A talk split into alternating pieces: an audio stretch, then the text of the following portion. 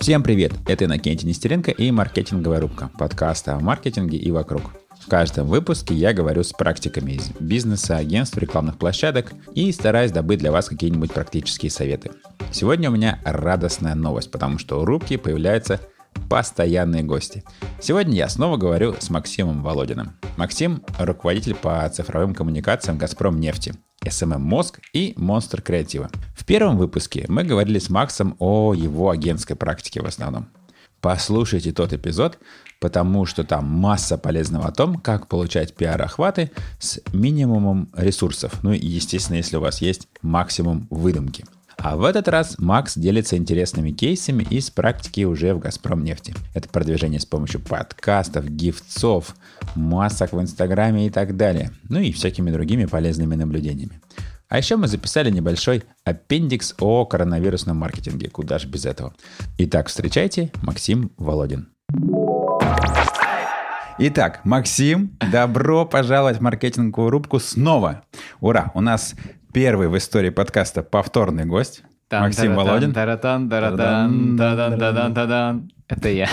Всем привет. Да, здравствуй, Максим. В прошлый раз мы с тобой говорили про твои замечательные агентские достижения, и ты очень уклончиво рассказывал про твою ныне родную «Газпром нефть». Не путать с «Газпромом», это очень важно, это очень важно. Самое важное. Самое важное. Но, возможно, в этот раз у нас получится поговорить немножко про твои кейсы, а еще я предлагаю потрендеть за 2020 год, чего нового, а, и что ты наблюдаешь конкретно интересного в маркетинге вообще, может быть, в соцсетях? Вообще говорят сейчас соцсети, а? Как да, конечно, говорят. Вот мне кажется, термин SMM, он отходит, в принципе. Да, на самом деле, SMM уже давно никто не использует в профессиональных кругах. А когда приходишь в агентство, обычно говорят, а кто у вас таргетолог, а кто у вас там за модерацию отвечает, кто менеджер, кто аккаунт. Вот прям SMM-щика, ну вот. Ну, это как компьютерщик, примерно. Да, уже. наверное, То есть да. сфера так распространилась широко, что, в общем, поговорим... Я тебе больше скажу. Я видел недавно на, на HeadHunter тиктокер. Тиктокер. Искали чувака, кто, да. Ну, то есть это так... крутить рекламу в ТикТоке или да, именно поп, делать попыт контент. Делать контент для ТикТока для клиентов. Нормально. Тиктокер. Тиктокер, а, это классно. кто? А я тиктокер. Да, да, да. Вот и все. Представляешь, он объясняет бабушке своей, тиктокер, это же вообще. Объяснить, что такое интернет, что такое социальные сети. Вот представляешь вот эту воронку понимания. Угу. это нереально. Нет, это, это нереально, нет, нет. Так, ну давай, с чего бы ты хотел начать? С трендов, возможно? Ты в вступительном слове сказал про работу. Может быть, сначала про работу, потому что у меня не так много, что можно рассказать, и что хотелось бы с тобой поделиться, обсудить, а потом к трендам перейдем. Давай, давай, давай. Мы с тобой как-то общались, и ты говорил, что вы делаете что-то со стикерами крутое. Вот про этот кейс можешь рассказать? На самом деле, я в прошлом году, кроме базовой моей работы по интернет-маркетингу, да, там SEO, таргет, э, социальные сети и так далее, и так далее, я делал делаю еще спецпроекты. И в прошлом году я сделал несколько интересных, как мне кажется, спецпроектов, и про которые я могу рассказать, и вот сейчас могу это сделать. Супер, супер, наконец-то.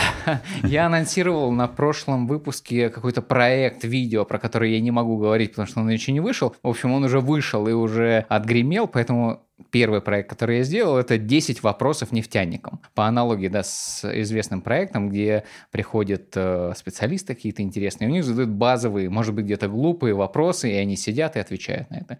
Мы сделали такой проект, где было, по-моему, 6 роликов, и мы задействовали специалистов от геологоразведки до переработки нефти. Ну, то есть мы хотели показать этим, во-первых, что нефтяник — это не просто геолог, а там много специальностей довольно интересных. И во-вторых, мы хотели там поработать с мифами, которые окружают нефтяную сферу. А их очень много. Я думаю... Какой ты... любимый твой миф там? из тех, что всплыли? Их довольно много. Я не скажу, что они нелюбимые, потому что они все нелюбимые. Все нелюбимые. Ну, наверное, самый такой показательный миф, который я думаю, что я разрушаю, что в «Газпромнефть» невозможно попасть без папы, мамы, свата, брата. Ну, мне кажется, я идеальный кейс, но мы еще хотели показать это видео. Почему я идеальный кейс? Потому что я парень из Волгограда, из окраины Волгограда, который переехал в Петербург и устроился в «Газпром». Что еще? В общем, про видео. А, видео довольно хорошо зашло, если говорить про саму концепцию. Понятно, что это был э, коммуникационный проект, который пытался работать с мифами, но кроме этого мы вшили туда интересную механику, когда мы после каждого видео предлагали пользователям перейти на наш карьерный портал и оставить заявку. О, крутяк. Общем, и это можно посчитать И было. это можно посчитать, конечно, мы все заютемили и посмотрели, с какого видео конкретно переходили, какая конверсия. Мы это все посчитали, потому что это был мой первый спецпроект, и мне хотелось все свои знания такие. Я все буду использовать, и в общем все использовал. Если говорить про количество просмотров, то там было 4 миллиона с чем-то просмотров. На 6 роликов, да? На 6 роликов, да. А, Не это, дур- это- это нет, с- не это дурнец суммарно. вполне. Это суммарно. Конечно, там есть чудеса статистики э, некоторых социальных сетей, допустим, ВКонтакте. Он считает просмотр не так, как YouTube, но это отдельная история. Ну и Facebook тоже считает просмотр И просто Facebook. по нажатию. Да, это да, очень да, красивые да. цифры, там какие-то сразу сотни миллионов Да, да, получается. да, да, да, абсолютно точно. Не верьте статистике по просмотрам Фейсбука, дорогие слушатели. Ну, Смотрите на YouTube, а на Facebook делите на 10. Нужно смотреть э, не только просмотры, но еще и на время просмотра, на глубину просмотра, на, ну, не знаю, если вы хотите заморочиться, посмотреть, откуда отваливаются, там, какие эпизоды смотрят, какие не смотрят. В общем, все это можно сделать в YouTube, потому что в YouTube хорошая, классная статистика. И, в общем, если говорить про заявки, то мы собрали 900 заявок с этих видео, и мы понимаем, что это была косвенная задача, просто посмотреть, а будут ли а, отправлять заявки, отправляли. И мы очень довольны этим. Слушай, это очень крутая статистика. У меня сейчас похожий кейс в гораздо меньшем масштабе для Банка Санкт-Петербург, серия ивентов GeekHub для айтишников. И у нас там, э, естественно, мы не пушим ничего, мы просто организуем для сообщества встречи, но как-то там вакансии немножко фигурируют. И вот мы тоже видим, что ты просто создаешь интерес, как бы охватная история, но есть прямое влияние на количество вакансий, которые отправляют, это очень приятно. Ты как бы и не рассчитываешь, это, это не performance штука, но любой performance реализации, да, тоже немножко радует. Всегда в копилку. Сюда в копилку, да. А, Это первый. Давай я сейчас... а подожди, у меня Ну, вопрос давай, по этому давай. кейсу. Это очень интересно. А вот скажи, те вакансии, которые, вернее, люди откликались на вакансии, как-то связаны с тем, что рассказывал ваш сотрудник в кадре? Или это просто были любые Это, вакансии? это просто мы считали заявки на карьерный портал, то есть регистрации в карьерный портал. Дальше мы не можем отследить, Мгм. а куда этот человек конкретно, на какую вакансию он откликнулся. Поэтому мы считали только вот до а, создания на нашем карьерном портале, ну, Headhunter только наш, по свой аккаунт. Очень круто. Так, это был первый проект. А второй проект, который мы реализовали, он был тоже видео. Как мы все понимаем, видео, да, тренд. И Он и тренд и говорили, что 2000, там, не знаю, 17 и 17 19 и будут продолжать так говорить, потому что это реально круто. А второй проект, который мы запустили, это «Время простых ответов». Это ролики Карапули, в которых мы брали базовые вопросы к нефтянке, и просто отвечали на них. Почему мы это сделали? Потому что очень большой поток однотипных вопросов, которые реально волнуют людей. И А откуда поток? в социальных сетях у нас открыты комментарии к постам, мы не закрываем, мы всегда рады вопросам. У нас открыта личка, и у нас несколько социальных сетей, поэтому поток идет стабильно и там, на протяжении нескольких лет. Поэтому у нас вот массив, это дата с вопросами, они у нас есть, и мы понимаем, что людям интересно. Поэтому мы взяли, написали список из вопросов. Вопросов получилось очень много по разным направлениям, и мы решили первый сезон этого проекта сделать вопросы про технологию добычи нефти, потому что самый большой, наверное, массив про это. Ну и про это интересно читать, потому что это наука, ну да, научпоп такой получается видео, и их можно хорошо продвигать на аудиторию, которая просто интересуется наукой. В общем, мы записали 10 видео с нашим научно-техническим центром, получились офигительные ролики, коротенькие, которые тоже посмотрело несколько миллионов человек, даже больше, чем первый ролик. А У нас было 10 видео, 6 миллионов просмотров.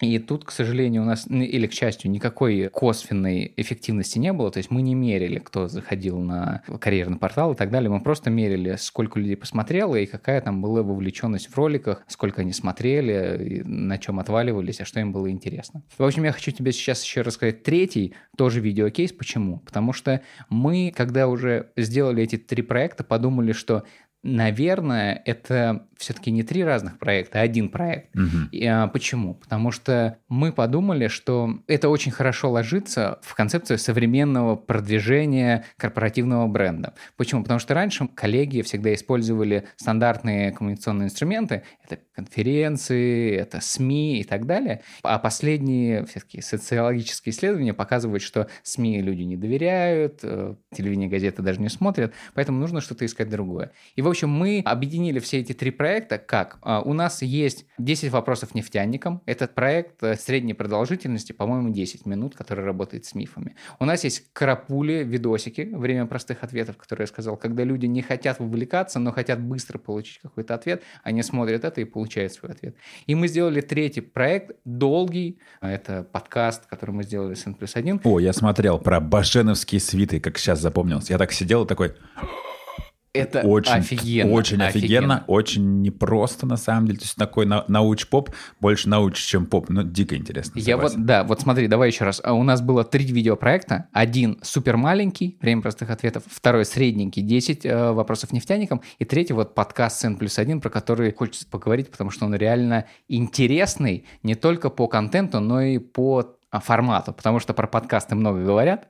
И, в общем, я думаю, ты много сейчас нашим слушателям твоим слушателям можешь рассказать. В общем, я быстро расскажу, что у нас получилось. Мы взяли несколько наших направлений важных. Это Арктика, трудная нефть, это научный центр с его разработками, это дирекция цифровой трансформации. Тоже с новыми всякими штуками мы взяли специалиста, который отвечает за беспилотники, которые помогают нам работать нефтяникам. В общем, мы взяли их, пригласили Севу Ловкачева, это комика, чтобы он разбавлял как-то диалог. Позвали Андрея Коняева, это редактор N плюс 1. А, нет, он не редактор, он издатель, издатель N плюс 1. В общем, самый главный чувак там. И э, он делает Куджи подкаст, поэтому опыт у него в подкастах был. И мы сделали классный продукт, который продвигали во всех социальных сетях и их, и наших, получили тоже большие охваты, но не такие, как предыдущие проекты, там, по-моему, миллион чем-то было просмотров. Но здесь самое важное, что мы запускали и видео, как продукт подкаста, и подкаст аудио на аудиоплощадках.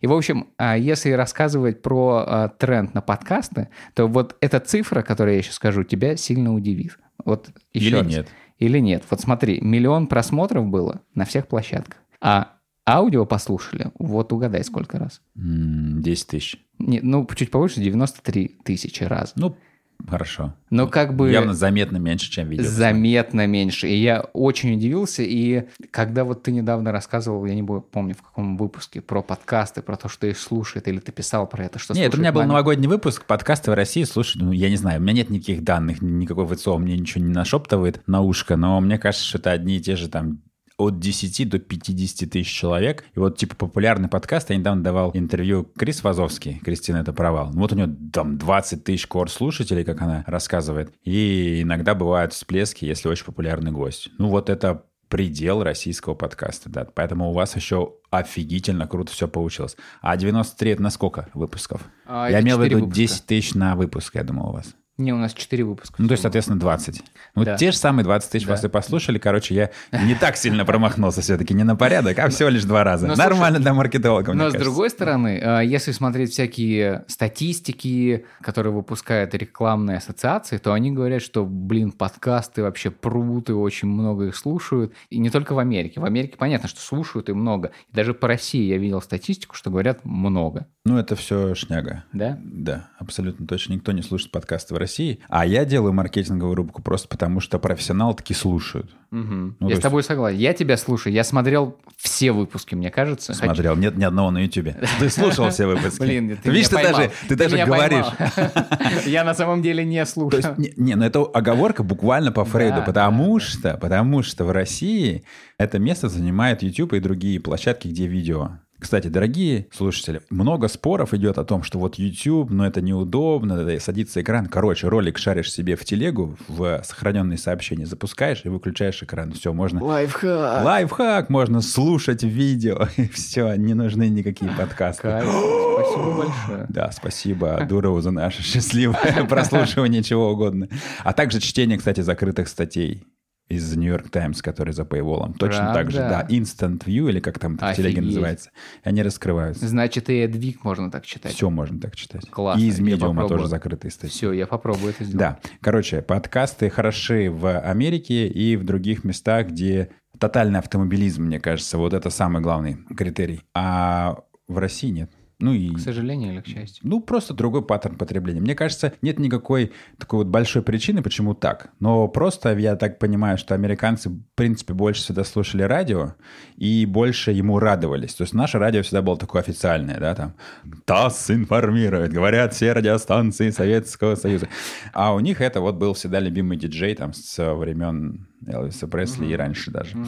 Соответственно, и сейчас они к подкастам относятся как к чему-то своему родному, выбирают свой любимый и, и вот. Но Плюс... подожди, я, я перерву, да. но все равно они не только слушают аудио, они еще смотрят. Джо Роган постоянно выкладывает свои видосики на YouTube, и Джо... там хорошие просмотры. Слушай, это очень интересный момент, но с Джо Роганом какая штука? Он изначально чувак, пришедший из визуальной тематики. То есть у него две вещи он комик, то есть это, соответственно, либо живое выступление, либо в записи, и он комментатор матчей. Еще ведущий он был, программа, помнишь, где всякая фигня была, типа «Съешь кишки кабана». В любом случае, это телек. Ну, то есть он из телека пришел, понятно, что на него смотрят и вне телека. То есть и паттерн потребления Джо Рогана визуальный. Совершенно другой пример — это Тим Феррис. Топовый бизнес-подкаст, там миллионы прослушиваний аудио.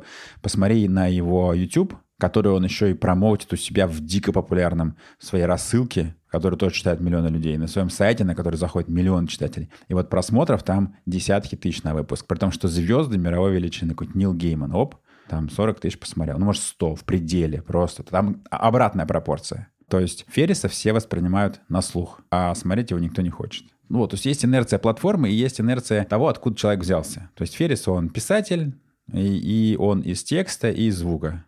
Все. Соответственно, на YouTube ему как заново приходится продвигаться. Очень тяжело идет пока он не сделает что-нибудь специально для YouTube, в отдельно ютубовское, не будет там тоже, я не знаю, откусывать головы летучим мышам, условно, как Кози Осборн когда-то.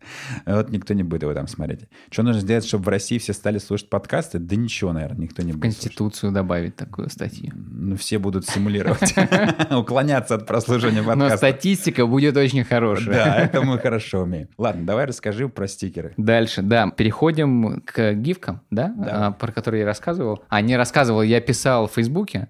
В общем, по-моему, в ноябре я сижу в Инстаграме и хочу опубликовать сторис. Захожу в гифки, чтобы выбрать какую-то гифку для своей сторис, и понимаю, что на русском очень мало гифок. И мне поэтому приходится искать гифки на английском.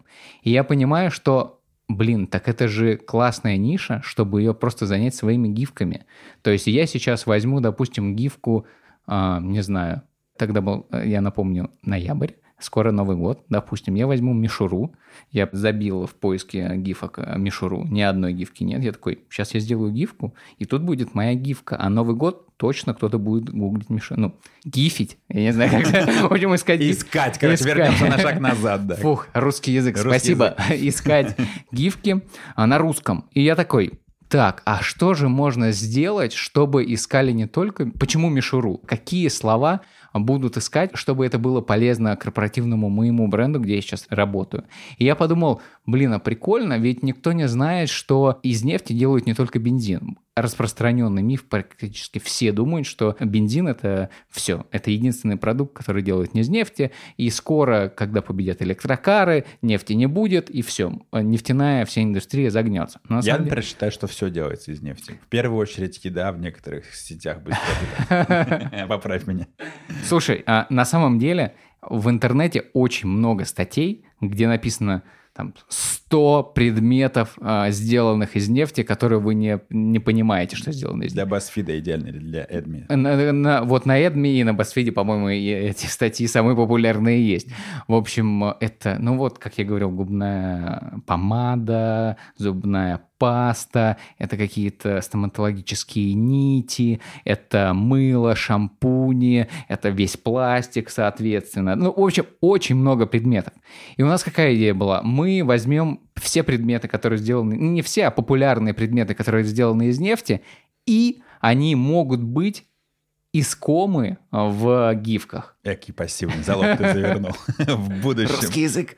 В общем, и э, мы сделали проект, который называется «Все сделано из нефти», где взяли 30 популярных продуктов, э, завернули их в гифки, на которых было написано, то есть это были гифки-баннеры, допустим, ты гуглишь э, телевизор, и мы пишем «телевизоры, сделаны из нефти». Все, пользователь вбивает телевизор, надеясь увидеть гифки телевизора, и неожиданно для себя он видит там информационный наш баннер, считывает информацию, и нам дальше на самом деле не важно, будет он использовать его или нет, это, но он увидит его. В общем, запустили этот проект перед Новым годом, и на удивление он очень хорошо пошел. А механику расскажи немножко, что запустили куда? Что для запустили тех, куда? Кому интересно. Что мы сделали? Мы напилили эти гифки и спокойно, тихо загрузили их на сервис gify.com, на твой любимый. Который, да, да, да, который, который супер-пупер поиск всего эмоционального. Да. В общем, мы туда загрузили и начали смотреть статистику. Конечно, мы немножечко рассказали про эти стикеры в своих социальных сетях, в Инстаграме, что, ребята, смотрите, у нас появились такие стикеры.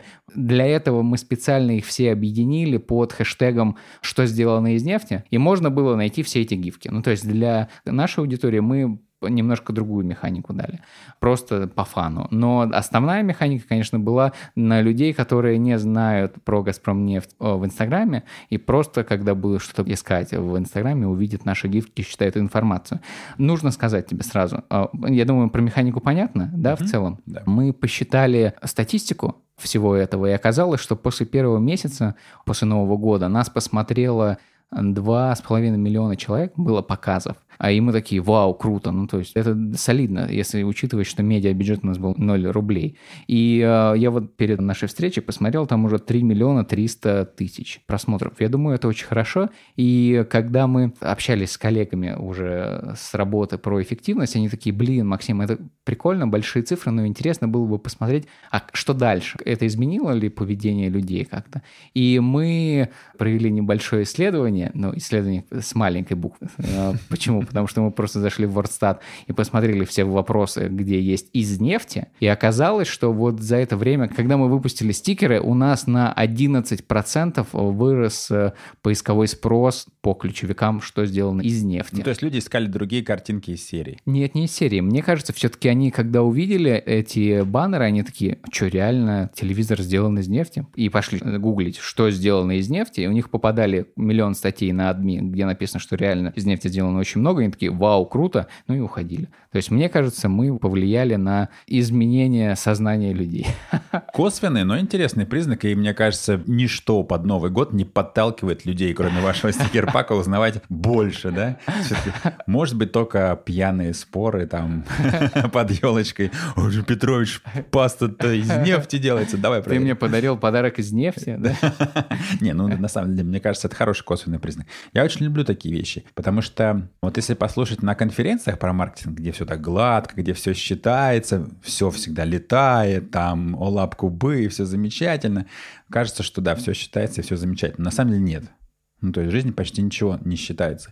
И лучше всего работают какие-то косвенные способы что-то померить. Особенно, как только мы переходим от малого бизнеса и конкретной продажи там какого-нибудь конкретного, не знаю, безглютенового хлеба, реальный кейс. Вот маленький продукт placement. Коллеги делают безглютеновый хлеб под названием «Так можно». Прикинь, какой крутой название. Mm, а где можно купить этот хлеб? Так, так, так, все, заканчиваем продукт placement. Но, ребят, посмотрите, если у кого аллергия, действительно крутая штука. А, вот там у них, да, они что-то сделали, и вот больше этого хлеба купили. А когда ты продвигаешь такой большой тяжелый бренд, тебе в основном-то косвенные вещи и нужны. И вот такой вот сдвиг на графике — это самое классное. Ничем другим его объяснить нельзя, и это круто. И у меня еще в загашнике один проект. Как проект его называть сложно, но я хочу э, про него рассказать, потому что есть нюанс. В общем, Инстаграм в прошлом году запустил э, инстамаски для бизнес-аккаунтов. Вот, я хотел тебя спросить. У меня скоро, но по времени выпуска вот этого нашего с тобой да. разговора, ага. в смысле, когда этот наш с тобой выпуск выйдет, этот, про который я говорю, уже будет опубликован с Рустамом из компании Instafilter черти, да, инстафильтр. Они, они крутые. Они крутые, они первыми это все начали делать. Я вот как раз хотел спросить тебя про твой опыт с масками, что как, что думаешь. И вот у тебя уже есть кейс даже, да? да? Чуть ли не с ними, да? Да, с ними. Вот как, как все сходится, крутяк. Все сходится. А, в общем, что мы сделали? Мы хотели делать инстамаску давным-давно. Когда Инстаграм разрешил делать инстамаски для креаторов, мы такие, блин, круто, нужно с кем-то задружиться, допустим, с инстафильтром, которые сделают для нас инстамаску. Соответственно, мы придумали идею. Это попади в Арктику, мы сделали инстамаску, где ты как нефтяник стоишь в спецодежде, сзади у тебя приразломная, летит вертолет, ты поворачиваешься, у тебя есть морж, ты открываешь рот, у тебя идет дымок, как будто ты на морозе. В общем, кайф чистый. Мы начали разрабатывать эту маску, и когда мы уже ее сделали, на следующий день Инстаграм говорит, ребята, а теперь можно делать маски и выкладывать от всех аккаунтов. До этого можно было только официальным дизайнером или там креатором каким-то. Да, это был реальный период, и там, более того, нельзя было явно брендированный. Да. Ну, у вас же не явно Да, у нас очень... Очень все мягко. Очень мягко, да. Но все равно, если бы этой информации не было, мы бы выложили на там, каком-то непонятном аккаунте, и никогда пользователи не могли бы ее найти. Но вышла новость, и мы в этот же день выкладываем инстамаску, мы получаемся первые... Ну ладно, одна из первых компаний, я, если честно, не знаю, кто еще тогда выпускался, кто выпускает официальную инстамаску, и она у нас висит в аккаунте, и на самом деле она так хорошо зашла, что до сих пор люди заходят туда и примеряют ее на себя. Слушай, а прессу, прессу собрали на это, то, что вы первая компания? Мы заходили не через то, что мы первые, потому что у нас не принято светить свой маркетинг как маркетинг. То есть мы первые там-то, там-то. Ну, то есть мы зашли с инстамаской к блогерам инстаграмным, туристическим, кто говорил, хей-хей, ребята, смотрите, все знаете, что я бываю там на Бали, на Мальдивах, а погнали со мной в Арктику, и это было довольно интересно. А в СМИ в такого рода не заходили. Не было такого. Не, ну не. и не было задачи такой. На самом деле нет. А что там по просмотрам, ну, по, по установкам маски и по просмотрам креатива? По просмотрам. Смотри, там было миллион просмотров без рекламы. То есть это просмотры, которые были за счет подписчиков каких-то людей и за счет э, того, что кто-то лазил в нашем инстаграме и посмотрел на эту маску.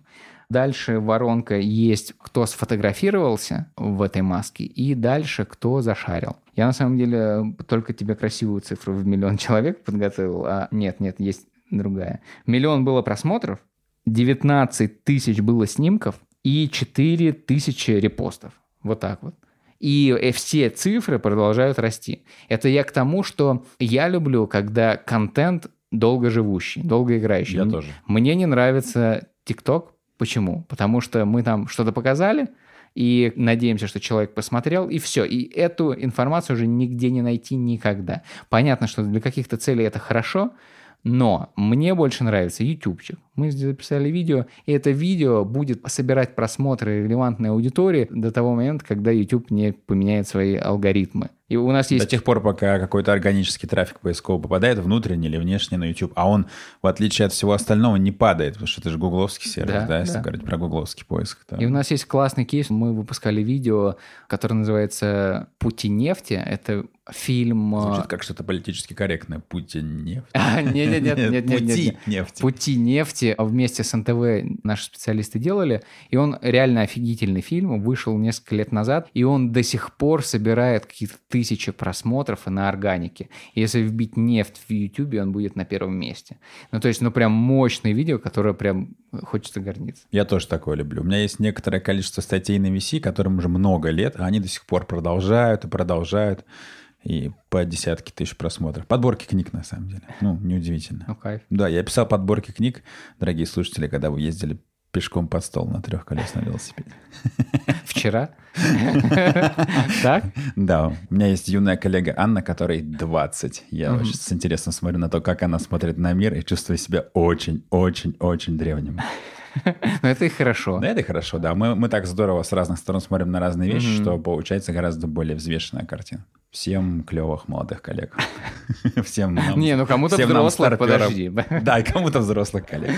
Ладно. Синергии должны быть. Да. Все, это по проектам, которые можно светить, которые я сделал Супер, мне очень нравится. Расскажи чуть-чуть про свои наблюдения, что клевого. А, что читаешь, что что, что прочитал, что посмотрел, А, что, что смотри, понравилось. Я бы советовал, когда ты хочешь оглянуться в маркетинговой среде, что делают интересненького, понятно, подписаться на всяких э, лидеров мнений, да, условно, я их так назову, это, понятно, профильные СМИ, это, понятно, телеграм-каналы какие-то, это паблики ВКонтакте, это может быть, там, не знаю, еще что-то, что вам удобно, не знаю, на медиуме вы читаете.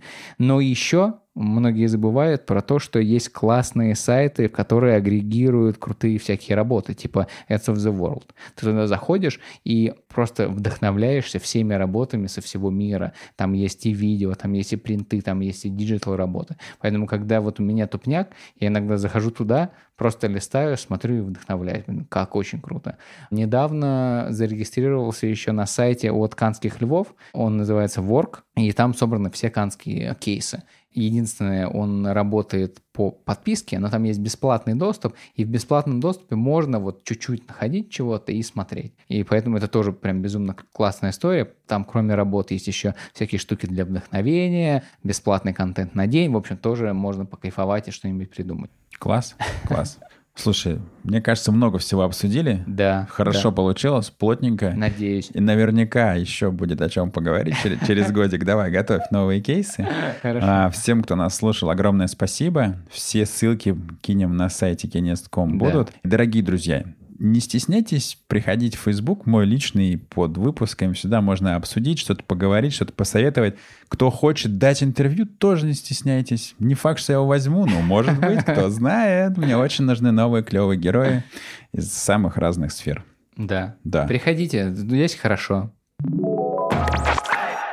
Когда мы уже записали выпуск, а вы знаете, что рубка записывается отложенно, случилась вся беда с коронавирусом. Мир поменялся и маркетинг поменялся. Поэтому я не мог не спросить Максима, а что дальше-то? И, соответственно, решил записать такой небольшой по скрипту. Мы созвонились уже в Зуме, мы не смогли встретиться в уютной переговорке в центре нашего города. Мы созвонились, и я решил Макс спросить, скажи, пожалуйста, вот что ты видишь, как меняется маркетинг Какие интересные наблюдения, может быть, в деталях и в трендах ты видишь свежие в связи с эпидемией и всем остальным? Начну с веселых наблюдений. А, я заметил, что когда бренды готовили контент, они ведь не знали, что будет такая ситуация с коронавирусом, не знали рекомендации ВОЗ про то, что нельзя трогать друг друга, передавать э, друг другу какие-то товары. И когда началась пандемия, бренды не подготовились к этому и никак не изменили свои стратегические планы и начали публиковать тот контент, который был заблаговременно подготовлен. И оказалось так, что люди начали писать, вы чего, нельзя трогать друг друга, нельзя передавать друг другу товары, нельзя встречаться с людьми. Вот такой первый фейл, который... А какие-то конкретные примеры вспомнишь, куда посмотреть? Что это было? Нет, не вспомню. Но это просто в ленте, знаешь, это не было таких мега фейлов, это просто в ленте. Запаздывание ты отметил такое, да? Да-да-да. Бренды публикуют, пользователи на это реагируют, но просто забавный факт. К чему этот факт нас приводит? К тому, что все-таки стратегию надо бы изменять в таких ситуациях. Поэтому, если ты спрашиваешь меня, что нужно делать маркетологам, конечно же, посмотреть на свой маркетинговый план и, наверное, внести туда какие-то тактические новиночки, потому что сейчас двигаться так же, как ты двигался два месяца назад, уже нельзя. Нужно что-то делать новое. Еще из интересного вижу, как э, бизнесы реагируют на эту ситуацию. Я имею в виду маркетинговый бизнес, наша digital ниша, потому что кажется, что по агентствам не сильно ударит э, этот кризис, потому что мы и так все на удаленке работали и так далее, но все равно вижу, что многие агентства перестраивают свой собственный маркетинг. Они начинают топить за новые услуги, они начинают делать какие-то стримы, в которых рассказывают, как лучше брендам вести себя. Большая активность, которая не знаю, к чему приведет, но это довольно интересно. Кто-то за креатив топит, но кто занимается креативом. Кто-то топит за таргетинг, кто занимается таргетингом. Очень довольно интересная история. Все активизировалось, да, я подтверждаю, у меня и количество стартапов, которые запускается, выросло, и агентства хотят делать новые вещи, хотят советов. Это да, это правда так. Что самое прикольное именно коронавирусный маркетинг брендов? Что ты видел? Мне вот понравилась коммуникация, по-моему, это был Макдональдс, где просто преролл что-то 15 секунд. 20 секунд, 20 да, секунд, ровно 20 секунд, самый, который по рекомендациям ВОЗ человек моет руки с мылом. Да, это, да, это крутяк был. Это супер. Это кто-то из грандов, Победио, Лео Бернет кто-то сделал, да, для Это Лео Бернет, да. Да, да, да, молодцы. Угу. А ты что видел? Их даже забрали на Эдвик большой портал про рекламу, и они попали в подборку коронавирусных кейсов всяких разных. Да, это было прикольно. На самом деле много брендов, которые зашли в первую волну маркетинговой активности, когда, знаешь, меняли логотипы, ставили логотип в домик, убирали буквы и так далее. А потом была вторая волна, когда маркетологи смеялись над первой волной. И вот недавно вышла рекламная кампания каких-то чипсов, которые говорили, что людям не нужны бренды, которые рекламируют себя на фоне коронавируса. Людям нужны бренды, которые помогают людям во время коронавируса. И вот там такая история, которая смеется над первой волной. Ну, кажется, что и будет и третья волна, конечно, которая возвратится к всяким игрулям, но это будет чуть попозже. Сейчас будет вот в этой во второй волне, когда бренды скажут, все, мы реально помогаем, и будет что-то делать полезное. Так, давай представим себе нашего слушателя из малого среднего бизнеса. Какой-нибудь совет, куда ужать и перестроить свой маркетинг. Вот что бы ты делал, если бы к тебе пришла какая-то компания, не «Газпром» нефть, а что-то более земное? Или менее земное, потому что вы совсем связаны с землей плотно. Надо сказать, что много сейчас в интернете всяких советов для предпринимателей. Из ярких кейсов это Сбербанк недавно сделал, буквально сегодня или вчера запустил с Пивоваровым стрим, где он разговаривает с предпринимателями разными и спрашивает, что делать вообще. Вот они отвечают. Довольно интересно и довольно много публикаций и в текстовом виде, и в видео, где рассказывают конкретные советы от предпринимателей это, или от агентств, как нужно поступать. И я на самом деле не могу сказать какого-то универсального совета для предпринимателя. Вот ты предприниматель, делай так, и будет все хорошо. Очень сложно советовать, когда ты маркетолог, сидишь, и ты знаешь, что у тебя есть задачи, ты можешь работать. Но могу сказать, что наверняка ситуация сейчас непростая, и все зависит от того, того, какой ты предприниматель, какой ты маркетолог. Если ты в диджитале, то все супер. Тут ты понимаешь, что с одной стороны пандемия и у людей, наверное, а, будет снижаться потребительская способность, но ты знаешь, что все люди в интернете, ты можешь их там доставать и будешь продвигать свою продукцию, ее будут покупать. Если ты предприниматель из офлайна, тебе намного сложнее ты должен думать не о том, как продавать, а как выжить. И поэтому здесь совсем другая уже стратегия будет. Универсальная, еще раз говорю, формулы нет, но надо смотреть, что делать. Вспомню еще один кейс, очень хороший и показательный. Dodo Pizza. Это история и про доставку онлайн, и про рестораны офлайн. Вот они что сделали? Они сократили рекламные бюджеты свои и сказали, что наша задача сейчас не отжирать долю рынка, от э, фастфуда. Нам нужно просто выжить. И поэтому они рекламные бюджеты сократили очень сильно и просто сейчас в стадии выживания и зарабатывания денег. И от улучшения доставки, которая у них и так была неплохая. Да, да, наверное. Да, это какой-то очень такой разумный, опять-таки, земной кейс. Ладно, давай. Может быть, хочешь последнее что-то добавить про коронавирус, и будем наш по скрипту завершать. Коронавирус и маркетинг – сложные темы, потому что, с одной стороны, это трагедия, а с другой стороны, маркетинг, мы про возможности, про продвижение, они не очень бьются, кажется, но бьются. Поэтому что я советую? Я советую во время коронавируса пытаться смотреть объективно на ситуацию, слушать всяких экономистов, допустим, там Сергея Гуриева, Андрея Мовчана и там других ребят, чтобы понимать вообще с экономической точки зрения, что происходит. Во-вторых, можно потратить это время на успокоение своего мозга. Почему? Потому что ситуация критичная, я понимаю, много сейчас курсов и много возможностей, где вы можете поучиться, бесплатные демки там, бесплатные демки там, но когда у тебя вокруг хаос, твой мозг не будет запоминать все эти умные вещи. Мне кажется, нужно самому успокоиться, а потом уже рваться в бой. Так, всем еще раз пока. Это снова был Макс Володин, Накентий Нестеренко и маленький по скрипту маркетинговой рубки про Макса и его похождения в мире маркетинга. Всем здоровья. Всем здоровья. Пока-пока, друзья. Друзья, если вам понравился подкаст, сделайте, пожалуйста, пару вещей.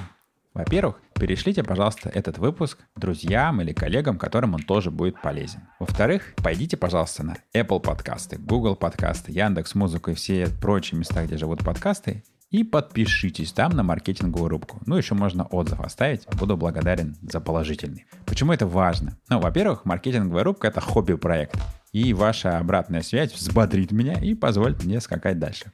А во-вторых, чем нас с вами больше, тем мне проще будет добиваться аудиенции и брать интервью у разных крутых маркетологов и руководителей предпринимателей. Кстати, если вы знаете кого-то, кто делает нереально крутой маркетинг и поэтому должен стать героем моей маркетинговой рубки, пожалуйста, не стесняйтесь и пишите мне. Все контакты есть на сайте проекта kines.com. Большое спасибо. До встречи в следующем выпуске. Пока.